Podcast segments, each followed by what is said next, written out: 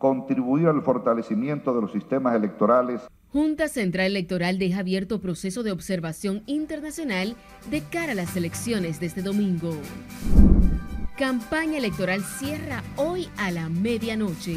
Observadores internacionales llaman a la población a acudir a votar de manera pacífica y organizada. Se han entregado las credenciales a todo el personal de la Junta. Con despliegue de valijas y montaje de centro de divulgación, la Junta tiene listo el montaje de las elecciones. Acuartelan las Fuerzas Armadas y la Policía Nacional. Sus miembros se ponen a disposición de la Policía Militar Electoral pero seguimos teniendo respecto del año anterior una disminución de las exportaciones. Empresarios alertan grave crisis que azota el vecino país de Haití está afectando el intercambio comercial. El de 13 años se encuentra en condiciones de sumo cuidado. Dos hermanitos fueron ingresados en estado delicado tras caer de un techo mientras volaban chichigua en Santiago. Atracadores en sector Los Minas no dan tregua. Moradores dicen viven en constante zozobra. Que yo creía que era secuestrado que estaba, o me lo hubieran matado, yo no pensé nada bien en ese momento. Y encuentran hospitalizado en el Ney Arias Lora un hombre que habría sido reportado como desaparecido en Pantoja.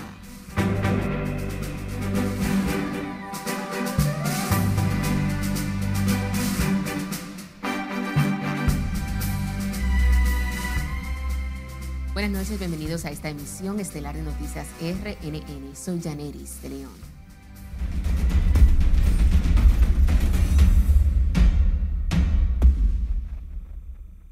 Iniciamos esta emisión estelar con la Junta Central Electoral, quien dio inicio al ciclo de conferencias y actividades para el despliegue territorial de las misiones de observación electoral internacional que se encuentran en el país de cara a las elecciones municipales de este domingo 18 de febrero. Nuestra compañera Ana Luisa Peguero nos detalla más en la siguiente historia. Contribuir al fortalecimiento de los sistemas electorales a tan solo dos días para celebrarse en el país las elecciones municipales, el Pleno de la Junta Central Electoral inició las conferencias con los observadores internacionales. Durante el encuentro, Román Jaques Liranzo, presidente del órgano electoral, destacó la importancia de la observación internacional para el fortalecimiento de los procesos electorales y la transparencia de los resultados. Que han ido poniendo de relieve la dinámica electoral en nuestros países, contribuyendo al principio de transparencia y de certeza electoral. Enhorabuena, la observación electoral internacional. Reiteró que la Junta Central Electoral ha trabajado con tiempo en el desarrollo estricto del calendario electoral para garantizar unas elecciones transparentes, seguras e íntegras. Y ha revestido de garantías e integridad estas elecciones, enarbolando sobre todo el principio de transparencia Estamos enfocados en la celebración de unas elecciones seguras, justas, libres e íntegras. Sean ustedes, observadores internacionales, los ojos del mundo en esta jornada democrática durante estas jornadas de conferencias se socializarán aspectos claves del proceso, como son la organización electoral, el derecho penal electoral, la tecnología, la justicia, sistema de partidos, desinformación, inclusión, entre otros. Además del Pleno de la Junta, se dieron cita a la actividad más de 80 representantes de las 14 misiones de observación electoral, la encargada de negocios de la Embajada de Estados Unidos en el país, Patricia Aguilera, y demás invitados. Ana Luisa Peguero, RNN.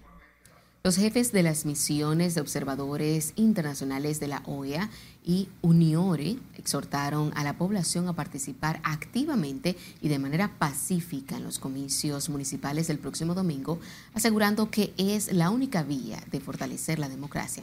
Y como nos cuenta Margaret Ramírez, el presidente de la Junta Central Electoral, destacó el papel fundamental que jugaron estos veedores que nosotros no venimos eh, a juzgar al, al proceso ni al ente electoral. 14 misiones con unos 70 observadores se desplazarán por todo el país para supervisar el proceso de las elecciones municipales de este domingo. la Organización de Estados Americanos con 16 miembros y la Unión Interamericana de Organismos Electorales, UNIORE, con 20, encabezan las misiones. Tanto la OEA como UNIORE dijeron esperar que los comicios transcurran en paz y llamaron a la población a acudir masivamente a las urnas. Por eso es que estamos que todo se desarrolle en un marco normal, con respeto, con tolerancia, si existen cuestiones que tengan que ser observadas, que lo hagan por las vías legales correspondientes y que sea una jornada cívica, ¿verdad? Y que Dominicana pueda mostrar al, continente latinoamericano, caribeño y al resto de que la democracia está consolidándose. Se puede observar que a nivel latinoamericano en general hay una tendencia a, a que en las redes sociales se puede ver una tendencia a atacar sistemáticamente los procesos y creo yo que es un buen momento para hacer un llamado a la ciudadanía. Las elecciones siempre deben ser pacíficas. Los pueblos merecen paz. Los pueblos merecen elecciones en paz. Otras misiones que ya se encuentran en el país son la Conferencia Permanente de Partidos Políticos de América Latina, COPAL, el Consejo de Expertos Electorales de Latinoamérica, CELAC, la delegación de la Unión Europea de la República Dominicana, UE, y el Parlamento Centroamericano, Parlacen. El presidente de la Junta Central Electoral, Román Jaques Liranzo, encabezó el inicio de los trabajos de los observadores internacionales este jueves, de quienes ponderó su función como pieza clave para el desarrollo del proceso. Sean ustedes, observadores internacionales, los ojos del mundo en esta jornada democrática. Sean ustedes, observadores internacionales, los oídos del mundo de ese sonido que produce cada voto introducido en la urna. Las misiones de observadores internacionales agotarán una intensa agenda de actividades previo al día de las elecciones que incluyen charlas y conferencias sobre legislación electoral dominicana hasta la supervisión de la instalación de los equipos tecnológicos el sábado. Al final del proceso electoral, las misiones de observadores internacionales realizarán un informe que será entregado al órgano de comicios. Margaret Ramírez, RNN. La Junta Central Electoral continúa avanzando en la logística para el montaje de las elecciones municipales este domingo 18 de febrero Hoy la extensión de la Organización de Santo Domingo Oeste llevaba a cabo el proceso de acreditación al personal técnico que laborará en los centros de votaciones. Jesús Camilo realizó un recorrido por la zona y nos trae el siguiente reporte en directo. Vamos a pasar contigo. Buenas noches. Saludos, muchas gracias. A propósito del montaje de las elecciones, esta noche a las 12 vence el plazo para las propagandas políticas y la promoción de candidaturas tenemos todo preparado, todo, eh, se han entregado las credenciales a todo el personal de la Junta. En la recta final para las elecciones municipales de este domingo, el órgano comicial agiliza en los toques finales al montaje del sorteo, con el envío de kits electorales, valijas y otros materiales. Por ejemplo, en el municipio Santo Domingo Oeste, la extensión de la Junta Central continuaba el proceso de acreditación del personal técnico que laborará en los recintos en cumplimiento a los plazos establecidos. Ya se han nombrado 545 presidentes de mesa. El mañana viernes nosotros vamos a empacar los camiones, las valijas, los equipos ED. Para el sábado a las 6 de la mañana eh, montarlo en cada recinto, en cada colegio electoral. Román Jaque es un hombre de, de confianza para todo el mundo. Lo que sí llamamos a votar a toda la población para que escoger lo mejor de los partidos políticos, gente que estén libres de cualquier tachas, personas que estén libres de pertenecer a criminalidad organizada. Además, ya están identificados los colegios electorales en los distintos centros de votación los electores podrán ubicarse con mayor facilidad. Dirigentes políticos y candidatos a cargos electivos de los distintos partidos confían en que el proceso regenteado por la Junta Central Electoral será diáfano y transparente. Debemos de confiar en que en estas elecciones Dios va a tocar y va a ungir a las personas encargadas de esta de este manejo de estos datos en estas elecciones. Como pueblo de Dios invito a toda persona de oración que empecemos a orar, que demos rodillas para que Dios toque a cada ser humano que esté involucrado en este proceso para que sean de la manera más transparente. Entendemos que este es el proceso más democrático que haya visto el país. ¿Por qué te digo esto? Porque primera vez que se va a aplicar la verdadera democracia, donde los candidatos van a participar totalmente independientes. En tal sentido, exhortaron a la ciudadanía a acudir masivamente y en civismo a ejercer su derecho al voto este próximo domingo para elegir a sus nuevas autoridades. La logística en el montaje de las elecciones concluiría el sábado con el traslado de las valijas a los centros de votaciones. Desde entonces se estaría a la espera del escrutinio para posteriormente emitir los resultados. Paso contigo al set de noticias. Gracias, Camilo. A partir de este jueves inicia la redistribución de los kits electorales y equipos de transmisión de los resultados a los recintos, con lo que el montaje de las elecciones municipales entra en una ruta crucial. Tanto las valijas electorales como los equipos permanecerán en los recintos electorales almacenados, supervisados por personal de la Policía Militar Electoral. Ya todas las juntas electorales procedieron a partir de ayer a hacer entrega de las valijas, porque lo que primero vamos a entregar a presidentes y secretarios son las valijas, puesto que los equipos serán instalados y puestos en, prueba el sábado antes de la elección. Entonces lo que estamos haciendo a partir de hoy es llevando todos esos equipos, sobre todo en las juntas grandes, repito, llevándolos hacia los recintos para ya tenerlos ubicados. Entonces a partir del sábado se empieza la instalación simultánea. Está todo listo. Y el lunes y el sábado, como ustedes saben, inicia la instalación de la GD en todo el país. ¿Y tenemos entendido que los observadores internacionales participarán? sí, participarán desde la instalación de, de los equipos. Hoy también inició las pruebas en los centros de divulgación de los resultados de las elecciones municipales organizado por la Junta Central Electoral, donde la ciudadanía a través de las redes podrá estar orientada de los resultados a partir de las 8 de la noche cuando se emita el primer boletín. Legisladores de oposición advirtieron este jueves que la tardanza del gobierno para entregar los fondos de campaña colocó en desventaja las candidaturas de sus organizaciones frente a las del oficialismo PRM. Nelson Mateo con todos los detalles. El Ministerio de Hacienda ya comenzó a liberar los más de 2.500 millones de pesos para que la Junta Central Electoral entregue a los partidos unos recursos que según los opositores llegan tarde al vencer esta noche el plazo para todo tipo de campaña. Pero ni así, ni así van a lograr su objetivo, porque el pueblo está decidido. Para los de la Fuerza del Pueblo, la entrega tardía de los recursos es parte de la estrategia del gobierno para evitar el avance de los candidatos opositores. Su desesperación lo hacen con una mala intención de que los partidos de oposición pues no tengan esa movilidad que da el tema de los recursos.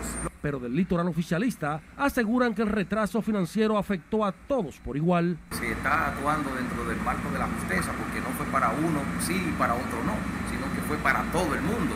Entonces, si se mide a todo el mundo con la misma vara, entonces no hay discriminación ni nadie tiene por qué sentirse eh, aludido. Sin embargo, este legislador del Frente Amplio asegura que los partidos pequeños tuvieron que coger fiao para terminar su campaña. Decir que le va a entregar de que el 60% entre eh, enero y abril y el otro 40% desde mayo a diciembre a los partidos y mensual, entonces eso no tiene precedente en el proceso el desbloqueo de los más de 2.500 millones de pesos para los partidos llega a pocas horas de cerrar el plazo para las campañas y todo tipo de publicidad política. Nelson Mateo, RNN. A partir de las 12 de la medianoche de hoy, jueves 15 de febrero, está prohibido realizar actos de proselitismo, ya sea en locales abiertos o cerrados, así como manifestaciones o reuniones públicas de carácter político. La Junta señala que tampoco se permitirá propaganda electoral por periódicos, radio, televisión, avisos, carteles y otros medios similares.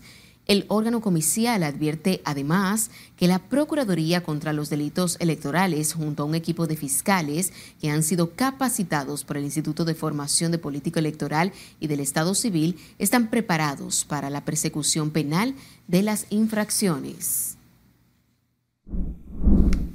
Los miembros de las Fuerzas Armadas y la Policía Nacional estarán acuartelados desde hoy de manera parcial y a partir de mañana en un 100% para estar a disposición de la seguridad de las elecciones municipales de este domingo. Los policías y militares, más de 40 mil, estarán a disposición de la Policía Militar Electoral, quien asume el control total de la seguridad de las elecciones municipales. Se informó que parcialmente una parte de los militares y agentes fueron acuartelados este jueves. Se espera que para el fin de semana sean acuartelados en su totalidad como medida de prevención por las elecciones de este domingo. La Junta Central Electoral estableció el protocolo para el uso excepcional de las relaciones de votaciones de contingencia por si fallan los equipos de digitalización, escaneo y transmisión de resultados que se utilizarán en las elecciones ordinarias generales 2024. De acuerdo con la Junta, si al momento de utilizarse el equipo informático instalado en el colegio electoral se presenta algún desperfecto que impida su uso, el técnico del recinto solicitará sustituirlo por uno de los equipos de respaldo disponibles en el recinto. El documento señala que para los casos en los que por razones de conectividad se verifique la indisponibilidad de los equipos para transmitir las relaciones de votaciones, se procederá con la digitalización en la laptop, la impresión y escaneo de las relaciones de votaciones a través del equipo multifuncional. El Tribunal Superior Electoral aplazó para el próximo jueves 22 la audiencia de acción de amparo sometida por Ramfis Trujillo para que la Corte Electoral les reconozca su candidatura presidencial retenida por la Junta. Representado por Trajano Vidal Potentini, Trujillo espera que el Tribunal Electoral anule la resolución de la Junta y permita su candidatura a través del partido Esperanza Democrática que estamos cumpliendo cabalmente con el voto de la Constitución, con el artículo 20. Anteriormente no, en el pasado proceso eleccionario no se habían concretado, no se habían dado eh, esos 10 años. Tanto es así que nosotros lo habíamos planteado, de que tenía ese impedimento constitucional y en el 2020 no podía, pero en la actualidad sí. Ya se cumplen todos los requerimientos con crece, no solamente de las leyes electorales, sino de la Constitución de la República. El Tribunal Electoral aplazó el conocimiento de recursos de Ramfis para dedicar todo su tiempo a las demandas municipales cuyas elecciones son el próximo domingo, mientras que los reclamos presidenciales tienen hasta mediados de marzo, cuando la Junta conformará finalmente la boleta presidencial. Militares constitucionalistas pidieron hoy a la población no votar en las próximas elecciones por los candidatos que sean visto envueltos en casos de corrupción a fin de garantizar que con las nuevas autoridades prime un Estado social y democrático en el país. De igual manera, los combatientes llamaron a los partidos a aceptar los resultados que se obtengan en la contienda electoral. Que el que perdió, perdió ese día que los pataleos que se están desde hoy anunciando se determine detener, porque cualquier anarquía en el país va a ser aprovechada por las naciones que nos quieren tomar la libertad que hemos conquistado a fuego y sangre. Entonces nosotros queremos que la oposición dominicana política, la oposición política, no cree un estado de anarquía como se presagia. Al depositar una ofrenda floral en la estatua del fenecido coronel Francisco Camaño de los constitucionalistas también expresaron su respaldo a los pronunciamientos del presidente Luis Abinader ante el Consejo de Seguridad de las Naciones Unidas para el envío de efectivos militares a Haití ante la agudizada crisis que vive la vecina nación. Vamos a nuestro primer corte de la noche. Al regreso, encuentra muerto a un oficial de la policía de Kenia vinculado a misión en Haití. Lo que se ve es que está fomentando, está creciendo el consumo. Hogares Crea advierte sobre aumento del consumo de drogas a través de golosinas. Y en las económicas, aplicación de Pro Usuario te permite solicitar tu exclusión de esas listas de llamadas de los bancos. Más detalles al Borbel, no le cambie.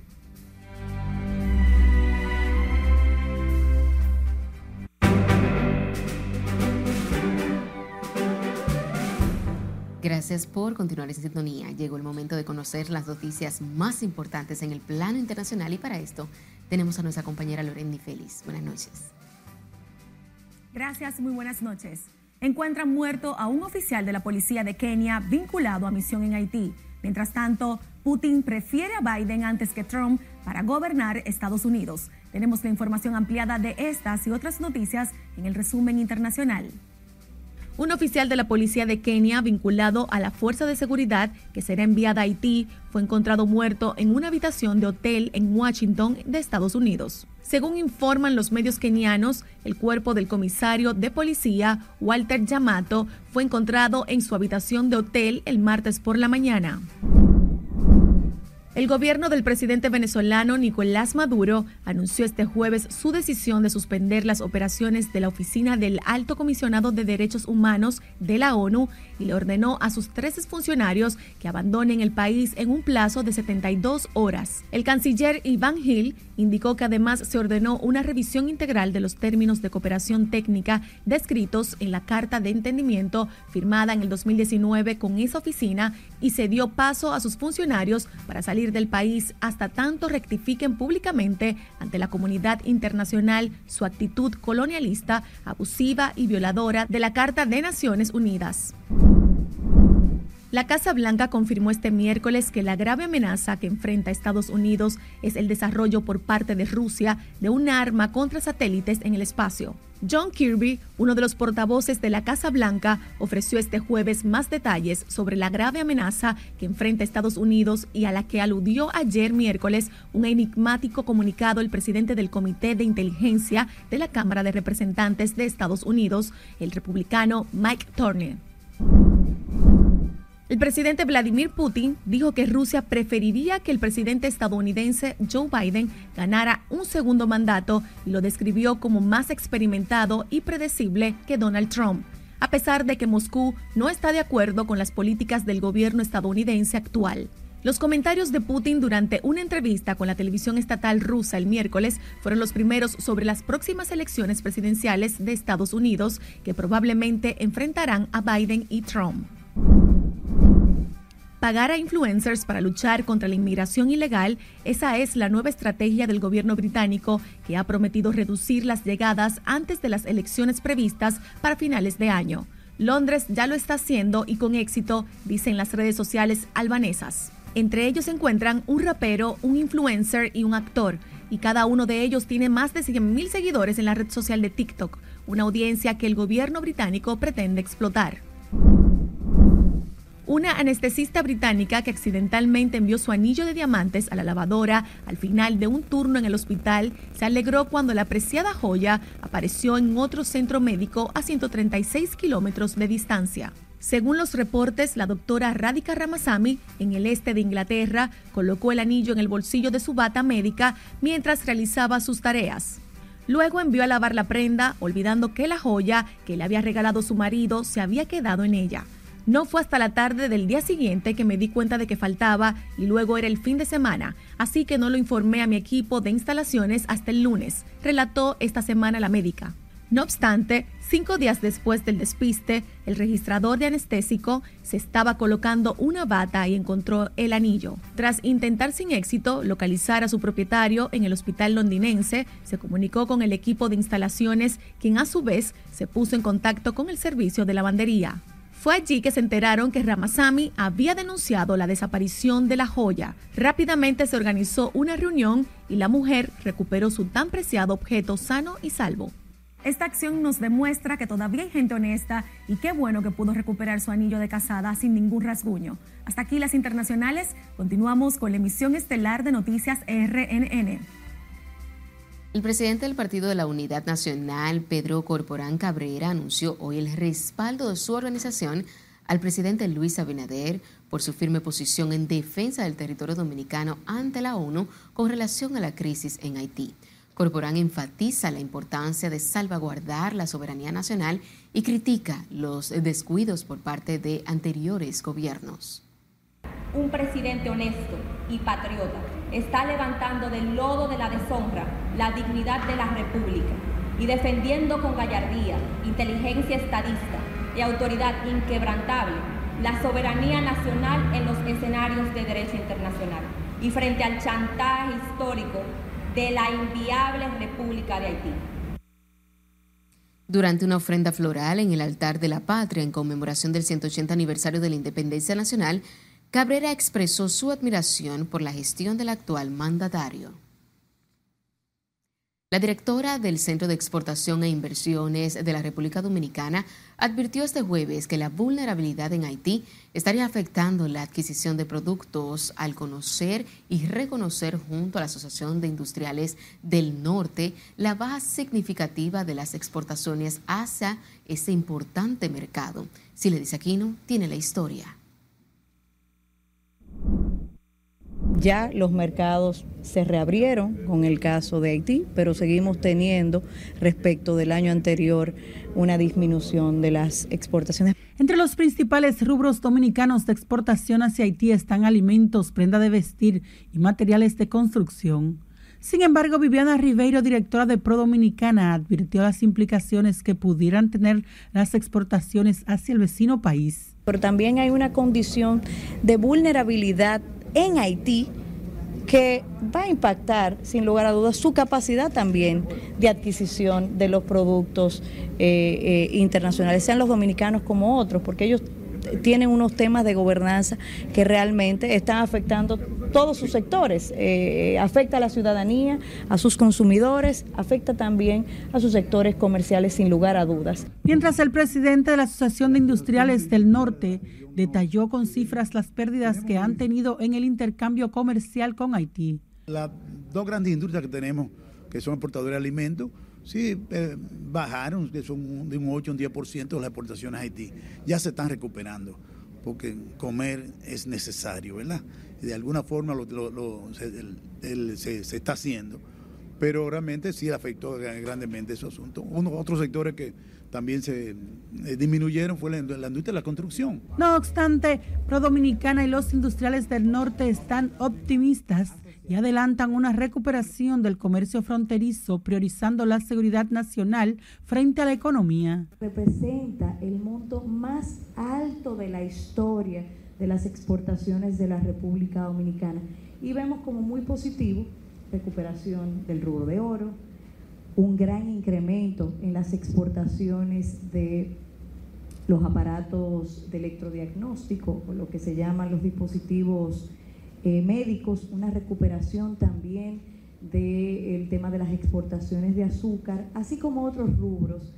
Viviana Ribeiro especificó que solo el recién pasado enero las exportaciones dominicanas crecieron en 847 millones de dólares.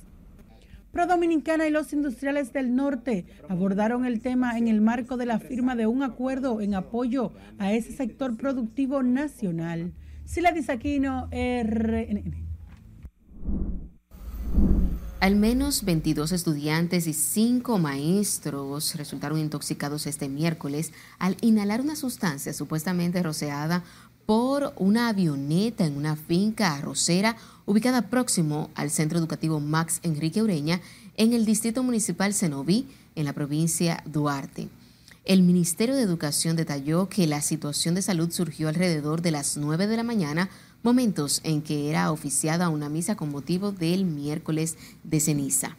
El Ministerio de Educación, en coordinación con el Ministerio Público, investiga el caso y para tales fines el personal de la Dirección General de la Policía Escolar y autoridades del sistema educativo realizaron los levantamientos correspondientes para actuar con estricto apego a la ley. El quinto tribunal colegiado de la provincia de Santo Domingo impuso una condena de 20 años de prisión a un hombre que, en repetidas ocasiones, violó sexualmente a una niña de 11 años en complicidad con la tía de la menor, quien fue condenada a cinco años de cárcel por los hechos ocurridos en el año 2022 en Santo Domingo Norte. La condena fue dictada por los jueces Julio Aibar Ortiz, Laisa Matos Durán y Nelson Xiomara Ortega Ramírez en contra de José Fun Uy y la tía de la niña, quien era encargada de su cuidado. En el juicio, el Ministerio Público mostró suficientes pruebas que demostraron la responsabilidad penal de los hoy condenados. El juez de atención permanente de Santo Domingo Este, Leonardo Cruz Quesada, impuso tres meses de prisión preventiva contra Amaury Ogando, quien asesinó de varios machetazos a su padre, Humberto Ogando, de 70 años. Juan Francisco Herrera se encuentra en directo y nos tiene todos los detalles. Vamos a pasar contigo, Juan. Buenas noches. Gracias, buenas noches. Aunque el imputado se le impuso tres meses de prisión preventiva, tendrá que practicársele una evaluación psiquiátrica por el asesinato de su padre. El magistrado Cruz Quesada dijo que encontró pruebas suficientes para enviar a la cárcel a Maurice Ogando de 30 años por la forma violenta que le quitó la vida a su padre. En, en este caso que él tiene problemas psiquiátricos, el juez eh, se abocó al conocimiento, independientemente del planteamiento incidental que realizamos, se abocó al conocimiento de la medida de coerción y dispuso la realización de una evaluación psiquiátrica. ¿De qué tiempo fue la, medida? Tres meses es lo, lo, principal, ¿verdad? Eso fue lo que se dispuso en este, este caso. caso se a, a Najayo. A Najayo, al CCR 20, el primer CCR. Pero pese a la prisión preventiva, hay que realizarle una evaluación psiquiátrica para determinar si realmente padece de demencia.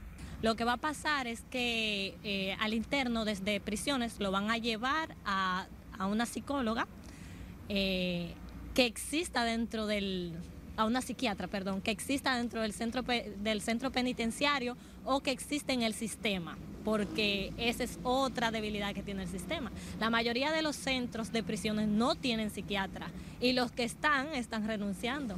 Humberto Ogando habría viajado desde San Juan de la Maguana, donde residía, para traerle dinero del medicamento, sin imaginar que moriría de esa manera.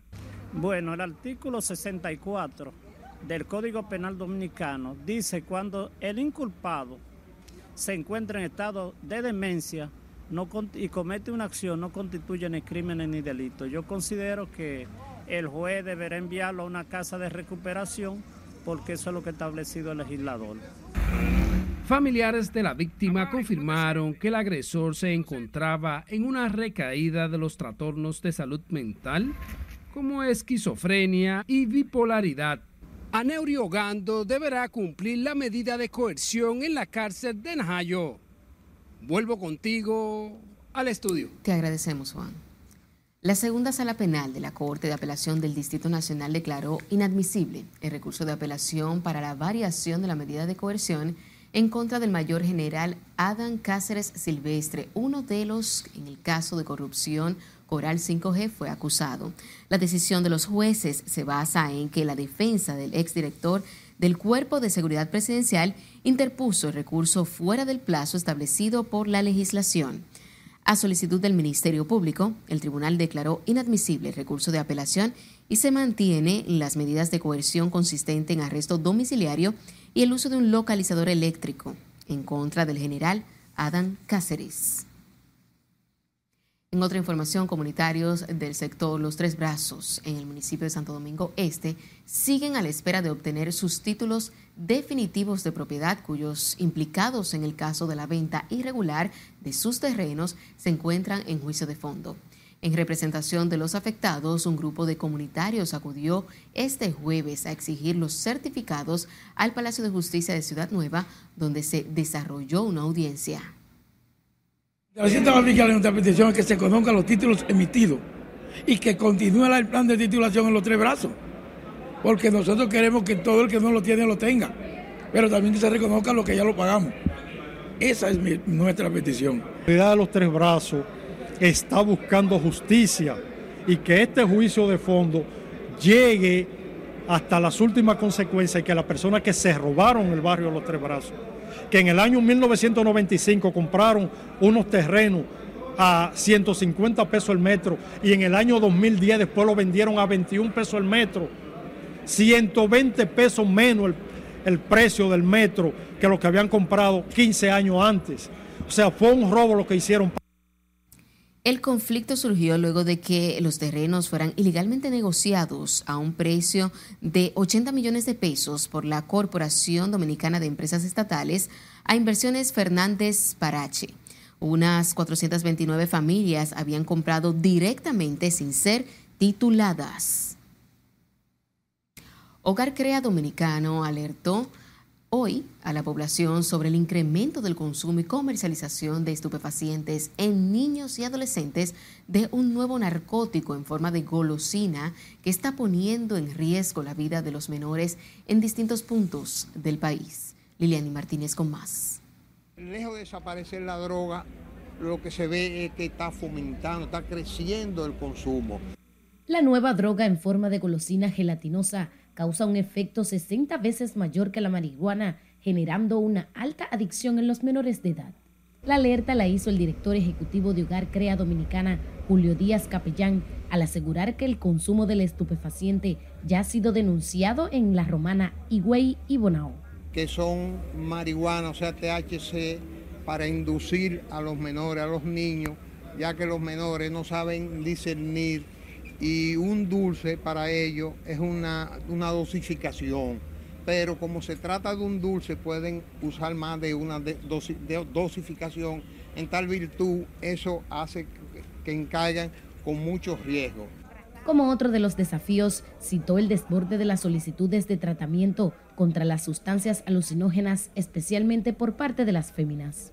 Hogar Crea tiene un listado de 75 mujeres que no han podido ocupar una cama en nuestro centro porque no hay espacio. Son alrededor de 1.300 los adictos a las drogas que cada año ingresan a Hogar Crea en busca de rehabilitarse.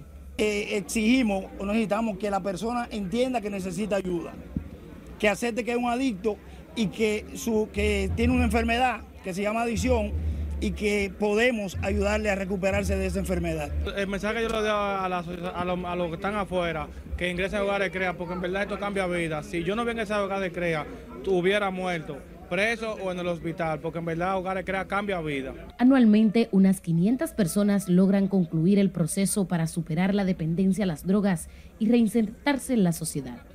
Liliani Martínez, RNN.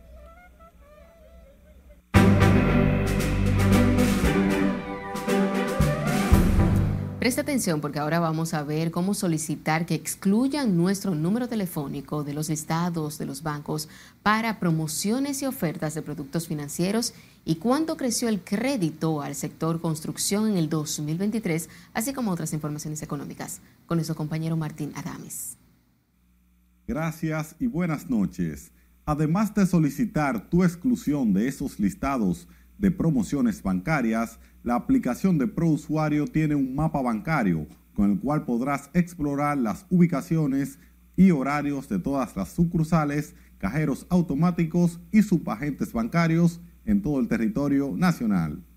La Superintendencia de Bancos presentó las nuevas funcionalidades de su aplicación ProUsuario, entre ellas una que permite solicitar la exclusión de las listas de llamadas de las entidades financieras para ofrecer productos y servicios. También conocer la localización de oficinas y cajeros, así como el diagnóstico personal del nivel de endeudamiento. Mediante la nueva funcionalidad llamadas no deseadas, los usuarios y usuarias tienen la posibilidad de solicitar que hasta tres números de teléfonos móviles sean retirados de las listas de promociones y ventas de nuevos productos financieros, de cualquier entidad bancaria.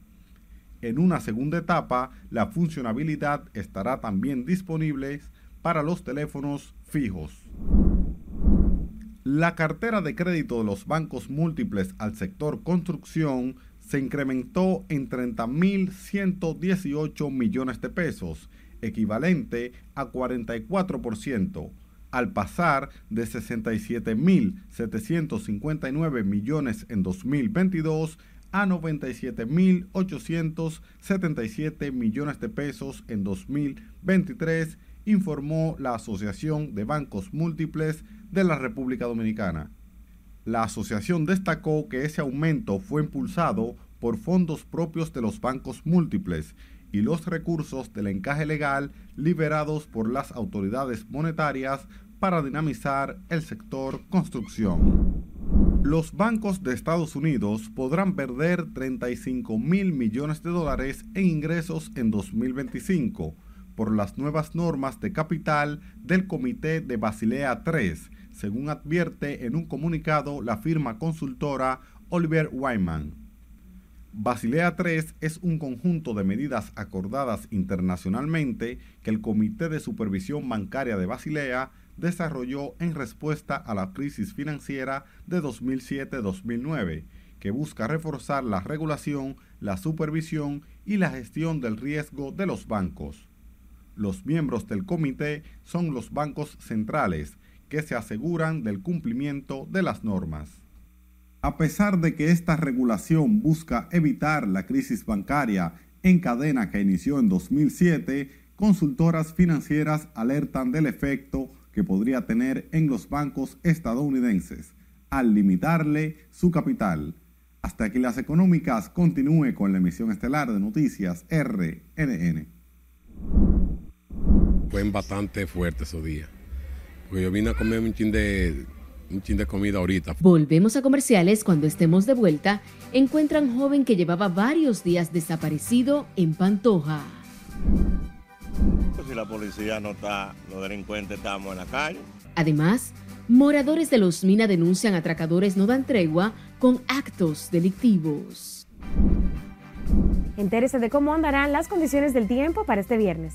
Esta es la emisión estelar de Noticias RNN. No le cambie.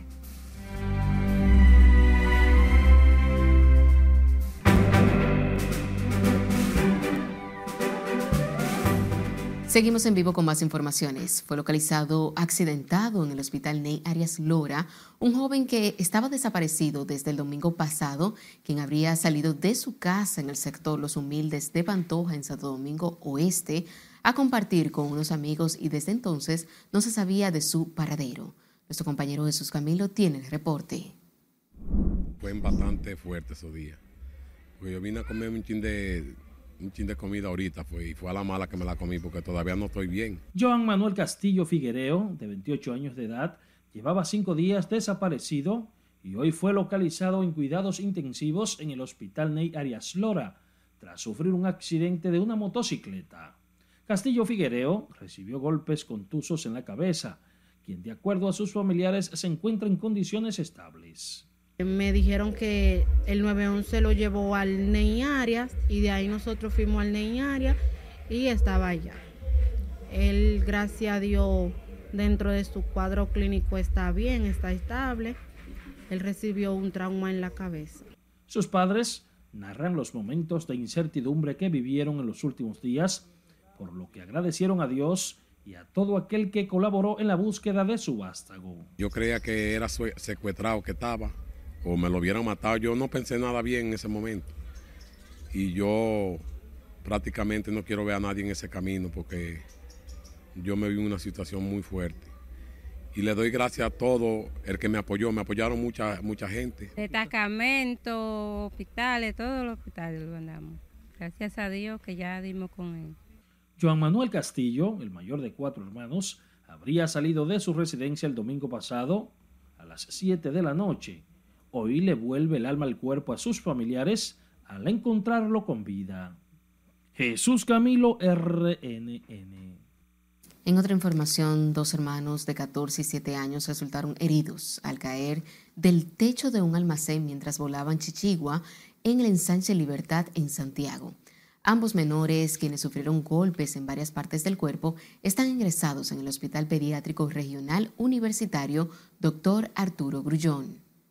13 años se encuentra en condiciones de sumo cuidado con trauma craneal severo, trauma torácico, abdominal, en ventilación mecánica, con un pronóstico realmente reservado. El compañerito de 7 años tiene lesión en la mano, un trauma craneal leve y se encuentra en condiciones generales estables. El centro de salud informó que el estado de salud de uno de los menores es de cuidado. Moradores del sector Los Minas en Santo Domingo Este expresaron preocupación por los altos niveles de robos, atracos y asesinatos que ocurren en esa zona, por eso exigen mayor vigilancia. Jafrey Sibazán nos cuenta. Si hacen su pasarela con más frecuencia, se siente la gente más tranquila. El temor se sigue apoderando de quienes viven en los minas debido a los actos delictivos, principalmente horas de la noche. Doña María Santana asegura esa situación la obliga a tener que encerrarse temprano en su casa para no ser víctima de los atracadores. Que quitan celular por ahí, pero por aquí, por aquí específicamente. No te sé decir sucedió esto ni sucedió aquello. Este señor también tiene miedo de que lo asalten como ocurrió con su pariente para llevarle sus pertenencias. Claro, claro, pues si la policía no está, los delincuentes estamos en la calle. Yo me incluyo que estamos, yo no soy delincuente, pero me incluyo. Los dueños de colmados han puesto hierros y han tomado otras medidas ante los atracos en motocicletas. Claro, es importante. Y más uno que tiene su negocito y su cosa, ¿tú me entiendes? Porque esta, calle es, muy activa en los negocios. Solamente en esta calle son como cuatro colmados. Y este es el más pequeño que hay, como quiera, tiene su movimiento. En Los Minas se han reportado varios casos de atracos y robos a mano armada para sustraerle sus pertenencias. Jafrey Sibazán, RNN.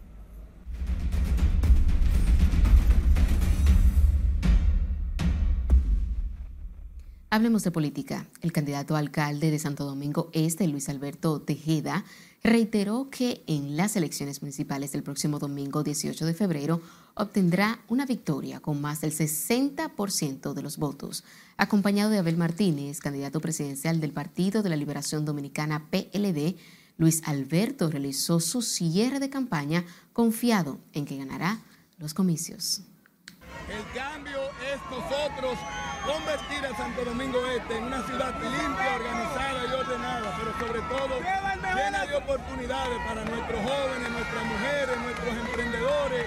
Convertir a Santo Domingo Este en una ciudad, una ciudad feliz y una ciudad que todo el que venga pueda sentirse orgulloso de pertenecer y estar compartiendo en ella. Llegó el momento de que Santo Domingo Este llegue el orden, que llegue un hombre que vaya a impregnarle la eficiencia, la gerencia que este municipio necesita para convertirse en una ciudad modelo, pero sobre todo para levantarle el orgullo a los ciudadanos que habitan en esta gran y ciudad.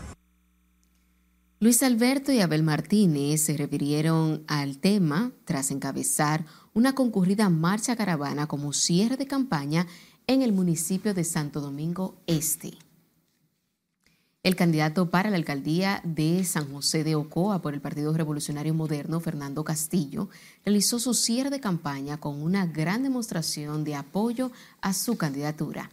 Cientos de simpatizantes recorrieron por más de cuatro horas la famosa ruta tradicional en las caravanas de Ocoa. Agradecer primero a Dios en el día de hoy por la gran actividad que hemos desarrollado. Agradecer al municipio de San José de Ocoa por todo el apoyo mostrado en el día de hoy. Sabemos ya que el domingo 18 vamos a ganar la alcaldía sin lugar a dudas. Vamos a trabajar por San José de Ocoa, vamos a hacer que Ocoa esté en el mapa del mundo y vamos a trabajar porque nuestros municipios mejoren su calidad de vida a partir del 24 de abril del 2024. Durante el cierre, el candidato estuvo acompañado de Manuel Peralta, coordinador provincial de la campaña presidencial, la gobernadora Olivia Castillo, el candidato a senador por el partido de gobierno, así como otras autoridades y dirigentes políticos de Ocoa. Muy buenas noches, yo soy Mía Sánchez con otro informe meteorológico. Sobre República Dominicana influye un sistema de alta presión o anticiclón que está generando un ambiente muy estable y favorable, provocando que las lluvias sigan escasas en casi todo el país, con muy pocos reportes en las pasadas 24 horas. Para mañana viernes seguiremos con un cielo de nubosidad aislada con escasas lluvias. Para las horas vespertinas, las temperaturas estarán ligeramente calurosas debido a la combinación del viento cálido del este-sureste y la poca nubosidad, lo que permitirá más horas de sol durante la tarde, con algunas lluvias débiles y pasajeras al este del país. Entrada la noche seguirán escasas las lluvias, lo que se traduce en un ambiente meteorológico favorable para actividades al aire libre. Esto resume el informe meteorológico. Le recomendamos seguir los pronósticos del tiempo en nuestras redes sociales y continuar con la emisión estelar de Noticias RNN. Es momento de nuestra última pausa, pero no le cambie. Al regreso les tengo todos los detalles de la primera práctica de la selección dominicana de baloncesto. Y en diversión, Lápiz Consciente actora por primera vez en Premio Soberano. No le cambie.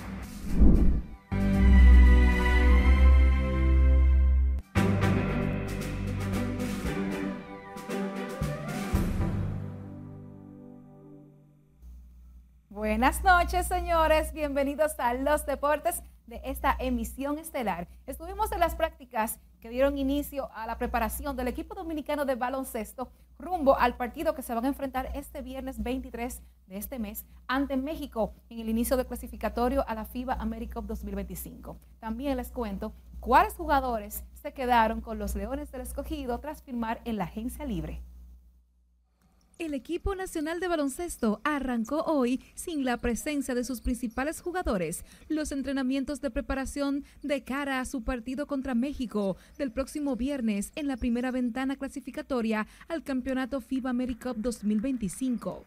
El dirigente David Díaz, quien comandó las prácticas junto a su cuerpo técnico, explicó las razones de la ausencia de los estelares convocados. Excelente, muy emocionado con el trabajo de los muchachos jóvenes. Estamos esperando algunos jugadores que se den cita en los próximos días, ya que muchos de ellos estaban fuera de, del país, otros están jugando en Santiago. Estamos esperando que ese torneo recese y a partir del fin de semana ya esperamos tener el grupo completo. Entre los jugadores que asistieron al primer entrenamiento estuvieron Brian Ramírez, Randy Bautista, Josué Salazar, Diego Moquete, Shamil Vallas, así como Rey Abad, un noble jugador centro de siete pies de estatura, entre otros. Mis experiencias del primer día de práctica, normal, compartiendo con los muchachos, me, me siento súper agradecido ya que me, me tomaron en cuenta y me invitaron a la práctica.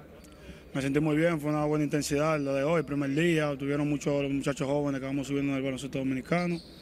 Muchas gracias al cuerpo técnico por invitarnos y vamos a dar lo mejor de nosotros para, por nosotros y por el país. Eh, me siento súper contento porque la mayoría de los muchachos que están aquí somos colegas de hace mucho tiempo, somos amigos, somos hermanos. Y más que una práctica, yo lo veo como una diversión para nosotros. Siempre va a ser un orgullo para mí, siempre voy a decir que sí, porque siempre que vengo aprendo, eh, capto nuevas ideas y me hacen sacar lo mejor de mí y siempre positivo para ver si vamos a estar los dos en algún momento. ¿Cuánto que tú mides, Rey? Siete pies. República Dominicana disputará su primer compromiso frente a México el próximo viernes en el Palacio de los Deportes Virgilio Travieso Soto, mientras que el lunes siguiente ambas escuadras se volverán a medir en tierra azteca. Los Leones del Escogido anunciaron que los jugadores Eric González, Franchi Cordero y Starling Marte permanecerán en las filas escarlatas luego de volver a firmar como agentes libres. Asimismo, José Marmolejos, Elier Hernández y Jimmy Cordero firmaron nuevamente con los Leones. Los mencionados forman parte de una lista de jugadores disponibles en la agencia libre revelada el pasado 9 de enero por la Liga Dominicana de Béisbol y por la Federación Nacional de Peloteros Profesionales. Rod Manfred se mantendrá como comisionado de grandes ligas hasta el final de su contrato actual. Según reportó en su cuenta de X el periodista de ESPN Jeff Passan, Manfred seguirá en sus funciones hasta cumplir una extensión que finalizará el 25 de enero de 2029. Manfred está en el puesto de comisionado de grandes ligas desde el 25 de enero de 2015 por el voto de los 30 clubes de la liga. El tiroteo que dejó un muerto y más de 20 heridos durante el desfile por la victoria en el Super Bowl de los Chiefs se originó tras una disputa entre varias personas, informó este jueves la jefa de la policía de Kansas City, Stacy Grave. El lamentable incidente no tiene nexo con terrorismo o extremismo local, declaró la oficial policial. Decenas de miles de personas festejaban el campeonato de los Chiefs cuando se escucharon disparos cerca del estacionamiento de una estación de tren de la ciudad, que desató el pánico y acabó con la celebración. Bueno, Yaneris, y las prácticas de la selección dominicana de baloncesto continúan mañana en la mañana y otra sección en la tarde. Se espera que los jugadores estelares se reintegren durante la semana que viene, luego que se recese el torneo de Santiago. Así que, Yaneris, te invito para el torneo. Ay, sí, tienes que enseñarme todas esas informaciones para que yo conozca de ese mundo. Gracias. Gracias.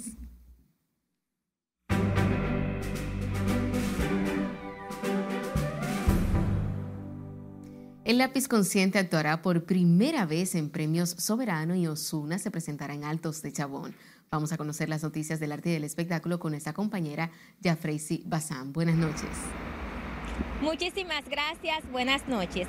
Por primera vez, el pionero del rat Lápiz Consciente pisará los escenarios de Premio Soberano en su 39 edición. Ya no tengo paciencia, solo quiero rimar.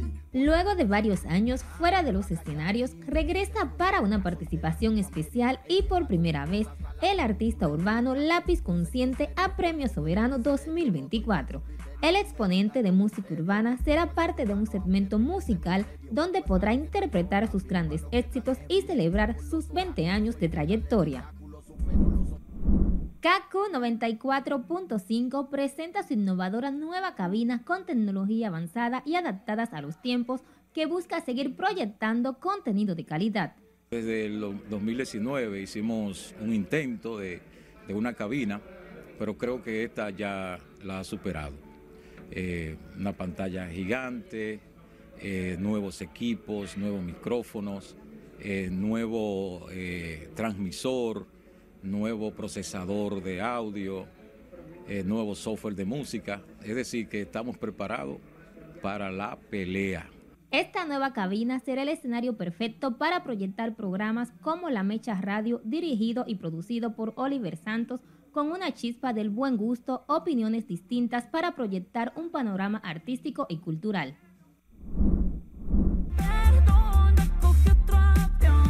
La cantante Shakira ha anunciado que su nuevo álbum Las Mujeres Ya No Lloran saldrá este 22 de marzo, siendo este el primero luego de 7 años. El nuevo álbum cuenta con 16 canciones, 8 nuevas y un remix y 7 éxitos previamente lanzados. Las Mujeres Ya No Lloran será el debut de Shakira en vinilo con cuatro ediciones de arte distintas, diamante, zafiro, rubí y esmeralda, y cada una contará con un color diferente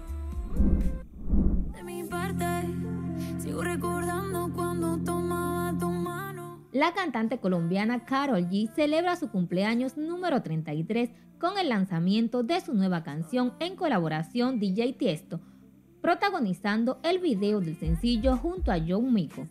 Contigo es el nuevo sencillo en el que la cantante le canta al amor, siendo esta la primera canción de la colombiana lanzada este 2024. El artista Prince Roy presentó su séptimo álbum musical de su carrera titulado Llamada Perdida, en el que mantiene la esencia de la bachata tradicional y le canta al desamor y dolor. Es el primer álbum del artista luego de la pandemia. Llamada Perdida contiene 23 temas, casi todos de bachata tradicionales. Con esta producción, el cantante celebra el conocimiento de sí mismo, la aceptación y la madurez. No publica, ella nunca se ha dicho nada. El negrito de ojos azules Osuna anunció que se estará presentando en República Dominicana este 30 de marzo en Altos de Chabón.